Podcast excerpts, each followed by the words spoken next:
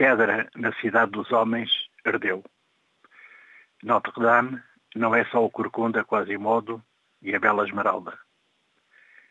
Quando Victor Hugo escreve o seu famoso romance, a catedral era uma sombra do esplendor que tivera e voltou a adquirir até ao fatídico dia 15 de abril.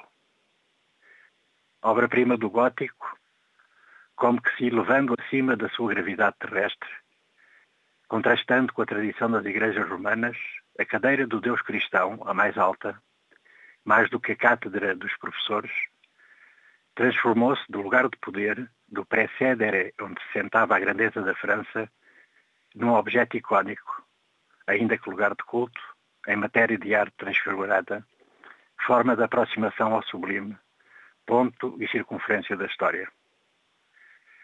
Quando na década de 50 do século passado arde o famoso Templo Dourado, casa de veneração máxima do shintoísmo japonês, Yukio Mishima escreve um dos seus grandes livros com o mesmo título, em magnífica tradução de Maria Ondina Braga. Não me custa acreditar que o Memorial do Convento de Saramago de algum modo se inscreva no mesmo impulso de transfiguração do livro de pedra em texto literário. Toda a arte é literatura, observou Fernando Pessoa.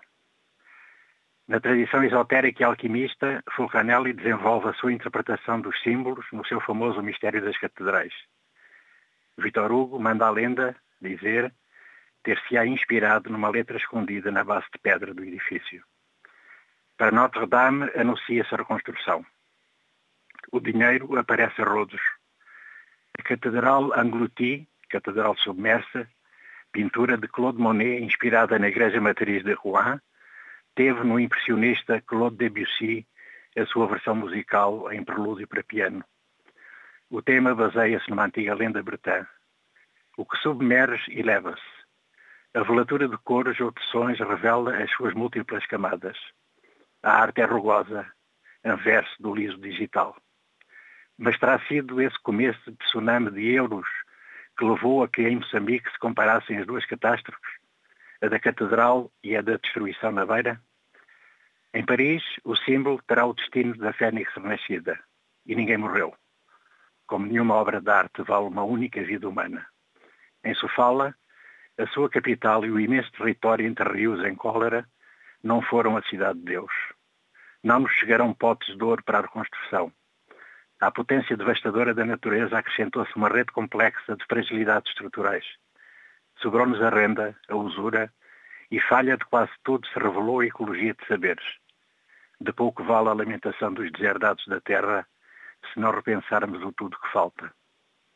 E leve aos céus, em prece e quem quiser, a invocação do Pai, talvez distraído, e o misédere, mas cabe-nos a nós refletir e agir em todas as frentes, porque na beira ruiu o que lenta e perversamente já estava ruindo. Com um povo desarmado, há muito a desenrascar o seu cotidiano no declive dos rios, na pele ferida da sobrevivência, entre conflitos armados. Ainda e sempre sonhando que ela chegará, a sombra do céu sobre a terra, como escreveu Alberto Lacerda.